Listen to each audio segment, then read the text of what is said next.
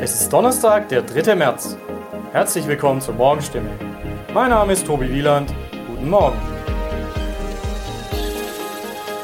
Und das sind heute unsere Themen aus der Region.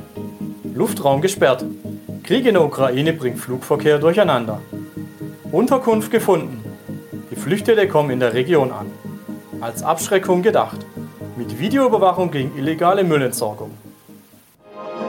Der Krieg in der Ukraine hat den weltweiten Flugverkehr durcheinandergewirbelt. Zunächst waren es osteuropäische Länder, die ihren Luftraum für Flugzeuge russischer Airlines sperrten. Weitere Länder und die restliche EU folgten. Russland reagierte und verbietet es nun Flugzeugen aus der EU und anderen Ländern, seinen Luftraum zu nutzen. Besonders für Flüge Richtung Asien müssen Flugzeuge nun Umwege nutzen.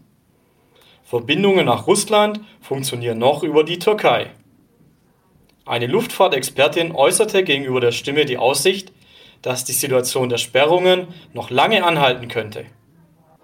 In den vergangenen Tagen überschlugen sich die Ereignisse.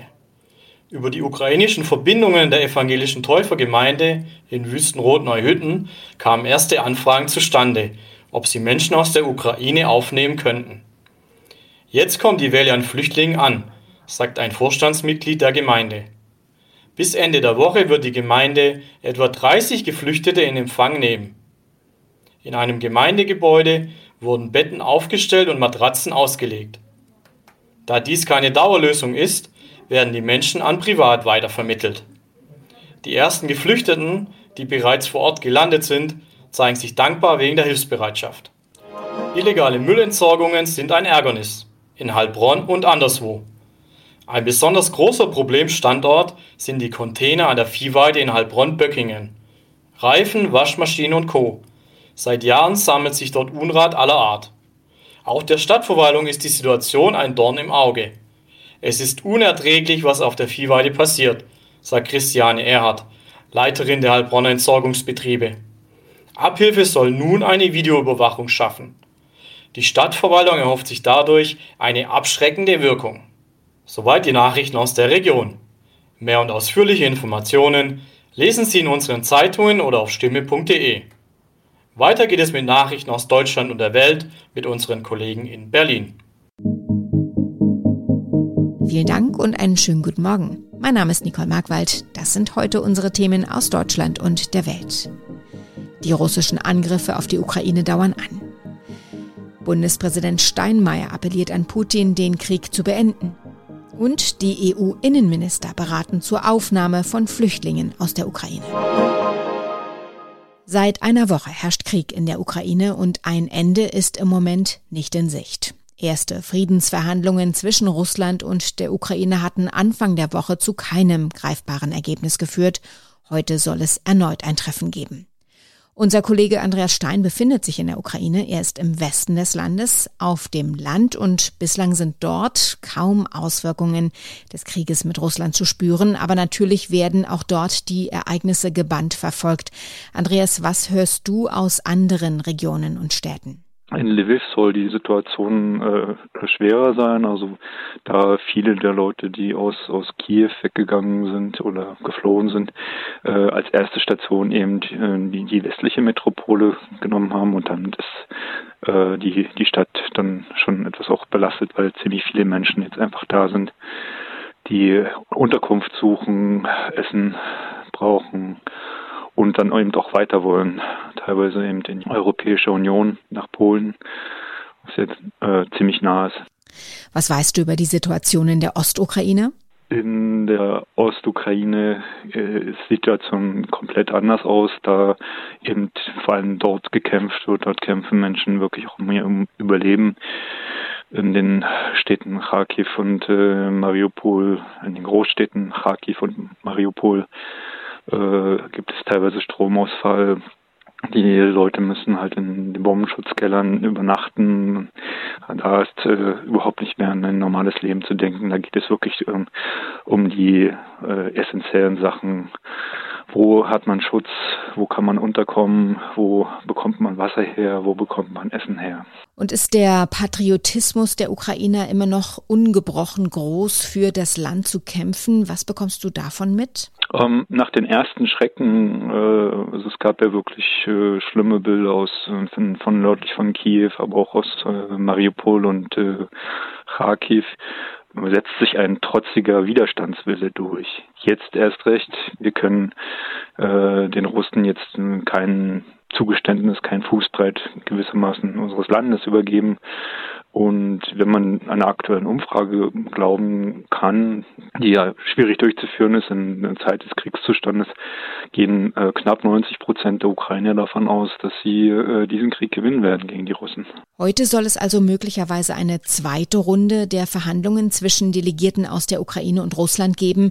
Mit welchen Forderungen gehen die Beteiligten rein in diese Gespräche? Also allen, nach dem, was wir wissen, äh, beharren beide Seiten erstmal auf ihren Maximalforderungen weiter. Das heißt, die Russen wollen äh, eine Gebietsabtretung von Seiten der Ukraine, den neutralen Status und, äh, wie sie es nennen, Entmilitarisierung und Entnazifizierung.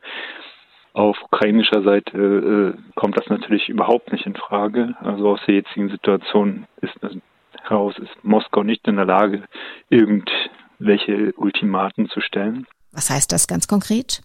Äh, das heißt, von ukrainischer Seite ist die Hauptforderung die Einstellung des Feuers, ein Waffenstillstand, damit äh, das Sterben aufhört. Und danach kann man weiter schauen, wie man äh, aufeinander zugeht. Die Frage eines neutralen Statuses ist dabei nicht, nicht gänzlich ausgeschlossen von Kiewer Seite. Aber ausgeschlossen werden äh, Gebietsabtretungen. Es gibt auf der ganzen Welt sehr viel Solidarität mit den Menschen in der Ukraine. Bekommen die das auch mit? Ähm, es wird wahrgenommen, auf jeden Fall. Es ist auch ein wichtiges Unterstützungssignal. Nur denken die Leute hier, dass ähm, es mehr braucht. Ja. Es muss, der Krieg muss beendet werden und vor allen Dingen, was sie äh, wollen, ist, dass die Armee besser unterstützt wird. Das heißt, äh, Waffenlieferungen, Flugzeuge, und aber auch Freiwillige, die kämpfen wollen auf der Seite, auf Seiten der ukrainischen Armee gegen die russische Armee. Ich habe es gerade schon erwähnt, auch heute wollen sich Unterhändler Russlands und der Ukraine treffen. Beide Seiten bestätigten diese bevorstehenden Gespräche. Vor den möglichen Verhandlungen forderte das ukrainische Außenministerium Russland zu einer Feuerpause in den östlichen Regionen Kharkiv und Sumi auf, um Zivilisten in Sicherheit bringen zu können. Trotzdem gehen die russischen Angriffe auf ukrainische Städte weiter. Auch Bundespräsident Frank-Walter Steinmeier hat in eindringlichen Worten ein Ende des Krieges gefordert. Es gebe keine Rechtfertigung für diesen Krieg, sagte er am Rande einer Friedensandacht in der Frauenkirche in Dresden. David Riemer. Niemand, auch ein russischer Präsident nicht, kann vor der Geschichte rechtfertigen, was in der Ukraine geschieht, dass Hunderttausende auf der Flucht sind, dass unschuldige Menschen sterben und dass ein Land zerstört wird. Deshalb Steinmeiers eindringlicher Appell an den russischen Präsidenten, beenden Sie diesen Krieg jetzt. Es gehöre kein Mut dazu, ein kleineres Nachbarland zu überfallen, aber es gehöre Mut dazu, diesen Krieg zu beenden, so der Bundespräsident. Russland unter Präsident Putin hat die Ukraine in der vergangenen Woche angegriffen. Seitdem gab es viel Leid, Zerstörung und auch Tote. Seit Beginn der russischen Invasion vor genau einer Woche sind bereits eine Million Menschen aus dem angegriffenen Land geflohen. Heute beraten die EU-Innenminister darüber, wie viele Flüchtlinge aus der Ukraine die einzelnen Mitgliedstaaten aufnehmen können. Außerdem wird es darum gehen, welchen Status die Geflüchteten haben sollen. Sarah Geiserde in Brüssel, die EU-Kommission hat vorgeschlagen, zum ersten Mal EU-Regeln für den Fall eines massenhaften Zustroms von Vertriebenen in Kraft zu setzen. Was würde das genau bedeuten? Die normalen Asylverfahren in der EU, die sind oft langwierig. Wenn der Vorschlag der EU-Kommission aber umgesetzt wird, dann könnte Kriegsflüchtlingen aus der Ukraine sehr schnell Schutz in den EU-Ländern gewährt werden. Die Ukrainer könnten den Schutzstatus in jedem EU-Staat beantragen, erstmal für ein Jahr. Äh, der Schutz könnte dann aber nochmal um insgesamt zwei Jahre verlängert werden und den Schutzsuchenden würden dann auch Mindeststandards garantiert, wie zum Beispiel eine Arbeitserlaubnis und der Zugang zu Sozialhilfe. Bundesinnenministerin Faeser und ihre EU-Kollegen sollen heute über den Vorschlag der EU-Kommission entscheiden. Bisher gab es immer Streit in der EU, wenn es um Flüchtlinge ging. Ist denn heute mit einer Einigung zu rechnen? Die Chancen stehen nicht schlecht. In den letzten Jahren wurde zwar in der Tat immer wieder heftig gestritten hier in Brüssel, wenn es um die Asylpolitik ging. Was die Situation jetzt angeht, hält die EU aber ganz gut zusammen und es sieht wohl nach einer breiten Unterstützung für den Kommissionsvorschlag aus. Polen ist zum Beispiel eines der Länder, das sich bisher immer besonders gegen die Aufnahme von Flüchtlingen gewehrt hat. Im Fall der Menschen, die aus dem Nachbarland Ukraine gerade Schutz suchen, ist die Solidarität aber groß. Seit Kriegsbeginn sind da nach Regierungsangaben rund 500.000 Flüchtlinge schon angekommen und die werden sowohl von der Bevölkerung als auch von den Behörden mit offenen Armen empfangen.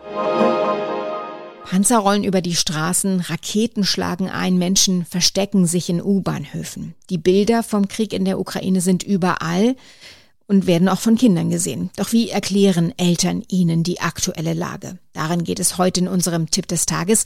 Wir haben den Kinder- und Jugendpsychiater Michael Schulte-Markwort von der Medical School Hamburg um Antworten gebeten.